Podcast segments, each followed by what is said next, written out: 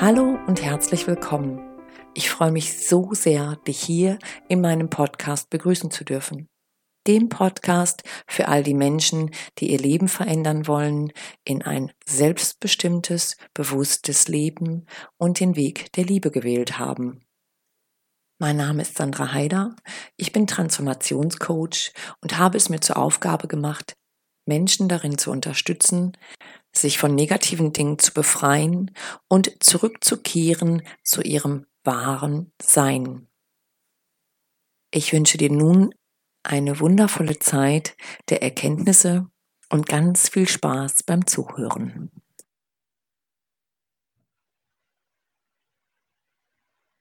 Hallo und herzlich willkommen zu einem neuen Video von mir. In den letzten Videos habe ich ja beschrieben, was es mit uns macht in Bezug auf die Schwangerschafts- bzw. Schwangerschaftsphase und natürlich das Geburtstrauma, was sich daraus für ähm, negativ gespeicherte Emotionen entwickeln können, die sich dann in deinem Unterbewusstsein festsetzen und dich im späteren Leben, also als erwachsener Mensch, ähm, ja letztendlich blockieren in deinem Sein und in deiner freien Entscheidung und in deinem Leben und die dich einfach völlig beeinflussen und du nicht das Leben führen kannst in einer Selbstbestimmtheit, was du eigentlich gerne leben, äh, leben möchtest. Dann gibt es äh, die nächste Phase, ist die Entwicklungsphase des kleinen Kindes beziehungsweise vom Säugling zum Kleinkind. Das sind die ersten sechs Lebensjahre, die ganz wichtig sind für Babys und kleine Kinder, nämlich dort entwickelt sich alles in dieser Zeit. Dort entwickelt sich das Gehirn, dort entwickelt sich der Tastsinn, dort entwickelt sich der Geruchssinn, dort entwickelt sich das Hören, dort entwickelt sich das Ich, das eigentliche Ich in dieser Phase.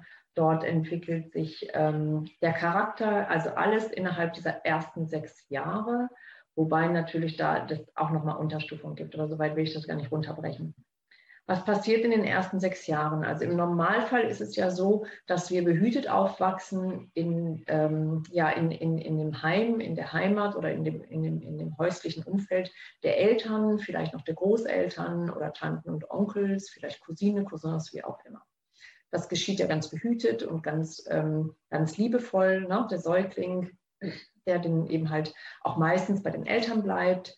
Ähm, man bringt dem Säugling, weil sie noch keinen Tag-Nacht-Rhythmus ha haben, Schlafen bei. Und da ist schon für mich das Erste, wo ich sage, ähm, ich habe das selber erfahren damals beim Raphael, also meinem Sohn. Ähm, der hat sich unwahrscheinlich schwer getan, äh, dass der halt nicht in den Schlaf gefunden hat ich bin von Ärztin zu Ärzte gerannt und habe immer gesagt, es kann doch nicht sein, dass mein Kind nicht diesen Punkt findet, wo der abschaltet, damit er in den Schlaf kommt. Und es gibt so viele schöne Fachbücher, wo man äh, lesen kann, die man bestellen kann, oder eben halt auch Ärzte, die sagen, lass das Kind schreien, das schreit sich in den Schlaf und das lernt schon. Ähm, ja, habe ich gemacht. Äh, ja, ich habe das Ganze zehn Minuten ausgehalten. Ich habe unten in der Küche gestanden und habe gedacht, das kann nicht der Weg sein. Es kann nicht der Weg sein, dass mein Kind da oben im Bett liegt und schreien muss. Bin also wieder hoch und habe ihn rausgeholt und habe gedacht, das ist nicht der Weg, den wir beide hier gehen. Was verliert nämlich das Baby, wenn es schreien gelassen wird und es kommt niemand zur Hilfe? Babys müssen schreien, um äh, Aufmerksamkeit zu ähm, ja, um aufmerksam zu machen auf ihre Bedürfnisse, die Bedürfnisse von Essen, von ähm, äh, Liebe erfahren, von Zuneigung, Zuwendung, von, ähm, ja, wenn sie sauber gemacht werden müssen, müssen Babys schreien, damit sie dafür aufmerksam machen. Wenn ein Baby jetzt im Bett liegen gelassen wird und es schreit und schreit und schreit und schreit und kommt niemand zu Hilfe, was meint ihr denn, was das mit einer Seele eures Babys oder eines Babys macht? Das Baby verliert alles an Urvertrauen, was möglich ist. Also diese Babys haben ein absolutes Trauma, nämlich sie schreien und erleiden Todesangst.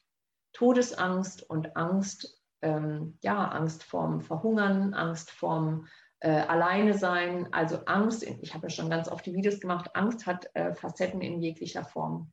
Wenn das Urvertrauen zerstört wird, haben diese Menschen oder diese Kinder kein Selbstwertgefühl. Ähm, die Bodenständigkeit, die Bodenhaftung im Leben ist nicht gegeben. Ähm, es ist dramatisch, was mit diesen Kindern im Nachgang erfolgen kann. Das zeigt sich natürlich erst Jahre später. Oder man merkt das eben halt an Entwicklungsstörungen im Verlauf des Kindergartens oder der Schule. Da muss man einfach mal gucken. Ich weiß jetzt nicht, wie weit oder wenn sich der eine oder andere hier wiederfindet und sagt, hm, kann ich ja mal drüber nachdenken. Bei meinem Kind war es sehr ähnlich. Also ich konnte das nicht ertragen, mein Kind schreien zu lassen. Ich habe mit meinem Kind wirklich im, im Schlafzimmer gelegen und ich, ich habe gedacht, ich komme hier nie wieder raus. Das war eine ganz schlimme Zeit für mich, aber ähm, wir haben das Problem nicht, dass wir, ähm, ja, ich, der, halb acht ist abends Bettzeit und dann geht es ins Bett, es wird noch gekuschelt oder vorgelesen oder sonst irgendwas und der schläft. Und der schläft die ganze Nacht durch. Ja, der hat das nicht. Diese Angst, dass er nachts wach wird oder diese Verlustangst oder ähm, die Babys oder Menschen können sich im späteren Alter vielleicht auch ganz schwer nur binden. Ja, ein Partner, ähm, also in eine feste Beziehung treten. Die haben Bindungsängste. Die haben wirklich Probleme im Alltag als erwachsener Mensch oder Jugendlicher klarzukommen. Ähm, das ist schon mal die erste Geschichte, die, finde ich, sehr fatal ist. Und ich rede ja immer noch davon, was es mit uns macht und was es mit unserer Seele macht letztendlich. Und dieser kleine Mensch ganz allein in einem Zimmer liegen gelassen zu werden, ist, glaube ich, das Schlimmste, was man einer kleinen Seele antun kann. Übrigens ist das auch mit den Tieren gleichzusetzen, wobei sich das immer noch ein bisschen anders darstellt. Aber alles das, was ich hier erzähle, könnt ihr auch bei den Tieren ganz oft wiederfinden. Nur nochmal so am Rande. Dann haben wir das Schlafproblem gelöst. Ja, schlafen, ganz wichtig. Ähm, das nächste ist, wenn ähm, ein kleines Kind irgendwann weitergereicht wird in den Kindergarten. Das heißt, ihr habt die ähm, ersten Bezugspersonen sind quasi, oder das wird ausgeweitet auf Erzieher und Erzieherinnen. Und dort lernt es einfach nochmal im Normalfall, wenn es keine Geschwisterteile hat, Sozialverhalten mit anderen Kindern. Auch das kann etwas auslösen im Unterbewusstsein oder sich etwas negativ darstellen im Unterbewusstsein.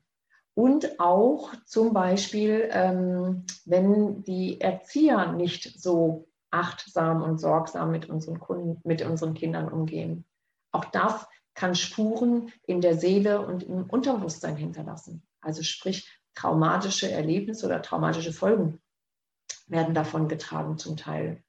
Das ist so wichtig und man geht da immer so drüber weg, ja. Es sind ganz zart beseitete Seelen und was in den ersten sechs Jahren oder in dieser Zeit einfach äh, nicht gut läuft, das erfahren wir im späteren Alter. Also das nehmen wir mit durchs ganze Leben. Das kann sein, dass man sich in der Welt nicht wirklich ähm, orientieren kann. Das kann sein, dass man nicht wirklich jemand ist, der äh, ganz klar fokussiert und zielorientiert durchs Leben geht. Der sagt, ich mache eine coole Schule, ich mache einen tollen Schulabschluss, ich studiere, ich gehe raus in die Welt, ich will leben, ich will äh, ne, alles wissen, ich bin neugierig auf das Leben. Es können Menschen sein, die sich zurückziehen. Es können dort auch psych psychosomatische Störungen oder Grundsteine entstehen für im späteren Verlauf psychosomatischer Störungen. Man tut das immer so ab, aber es ist ganz wichtig, dass wir da hingucken und dass wir hingucken, was dort in dieser Seele oder im Unterbewusstsein einfach abgespeichert ist an traumatischen ja, Erlebnissen und ähm, damit oder daraus resultieren negativ gespeicherte Emotionen. Ich habe das auch schon ganz oft gesagt, Trauer, Traurigkeit, ja.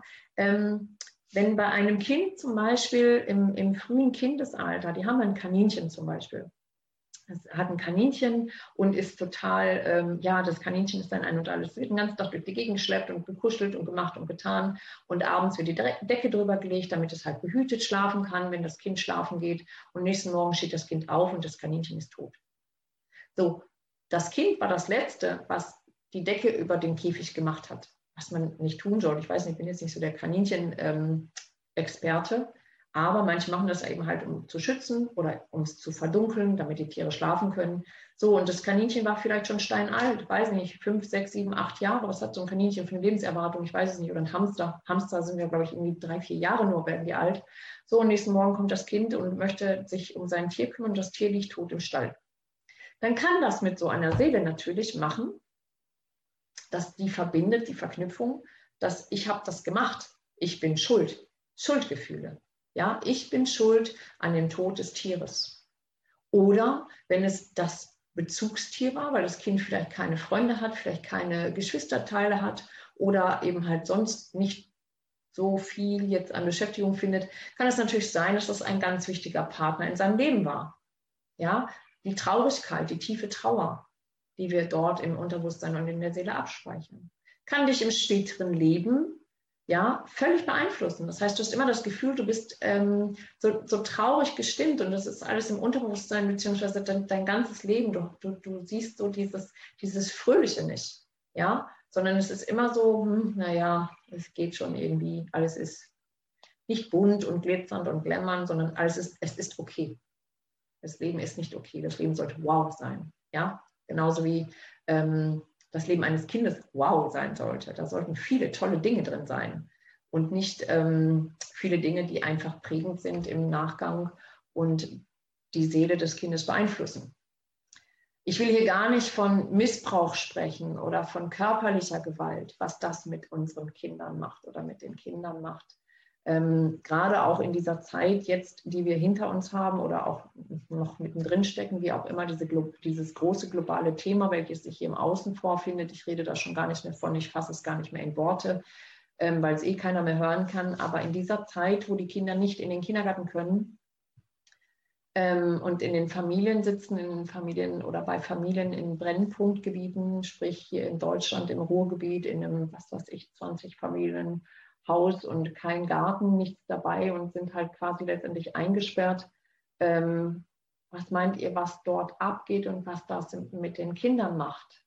Und ich finde sowieso, die Kinder sind die Leidtragenden in dieser ganzen Geschichte, aber das haben wir auch schon alles zuhauf gehört, glaube ich, von allen Seiten.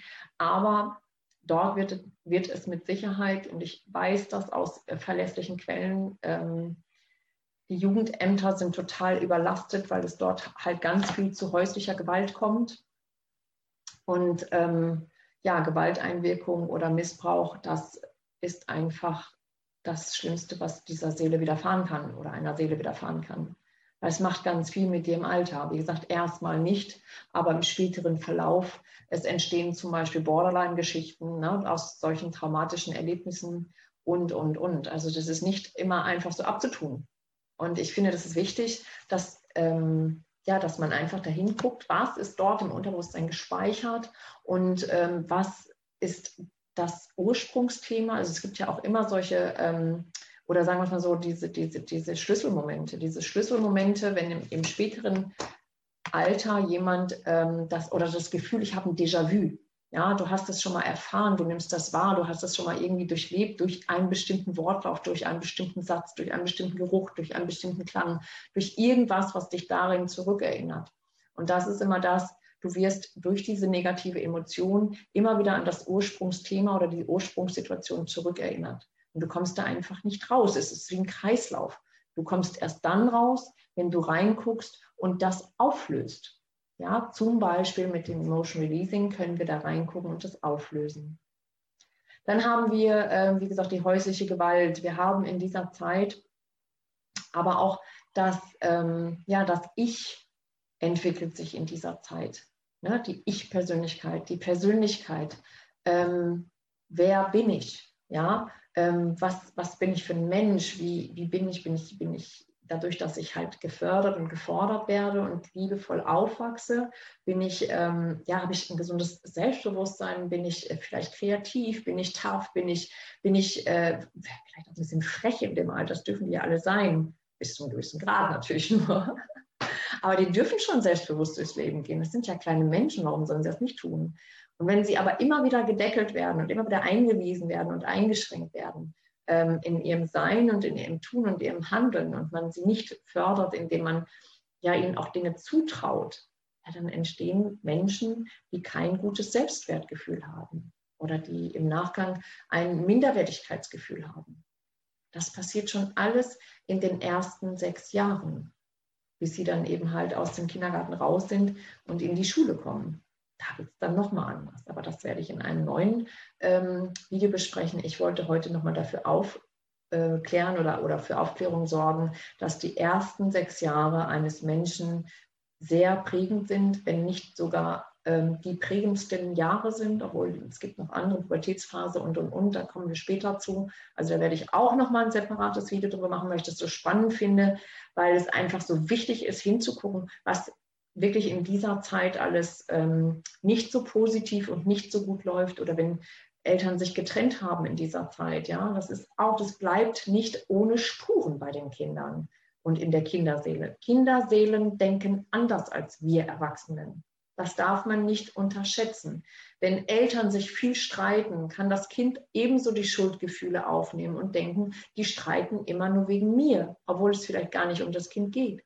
Aber die Kinder denken nun mal so. Und wenn sich Eltern trennen zum Beispiel, weil die Liebe nicht mehr vorhanden ist oder weil man einfach festgestellt hat, dass es so in der ähm, Konstellation nicht gut ist für die Elternpaar, was ja passieren kann, ist ja gar nicht schlimm und verwerflich. Ähm, aber es kann natürlich sein, dass ein Kind denkt, ich bin schuld daran, dass Mama und Papa sich trennen. Und auch die, ähm, ja, wie man mit einer Trennung umgeht mit einem Kind, ist ganz wichtig. Wichtig ist einfach, dass man alles außen vor lässt und guckt, dass man es so gut wie möglich für das Kind macht.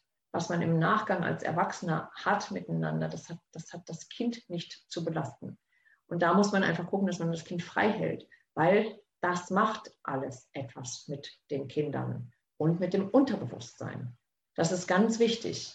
Und ja, ich hoffe, ich konnte mal so ein bisschen darüber aufklären, warum das so, so, so, so grundwichtig ist, dass die ersten Jahre einfach, ähm, ja, oder dass die Kinder über die ersten Jahre, in den ersten Jahren einfach gut aufgestellt werden, damit sie im späteren Alter halt nicht vor solchen Problemen wie Bindungsängsten stehen oder ähm, ja, einfach nicht zurechtkommen in der Berufswelt oder in der Schule nicht zurechtfinden oder eben halt in, im, Sozial, im sozialen Bereich, in der Sozialkompetenz einfach eingeschränkt sind und, und, und.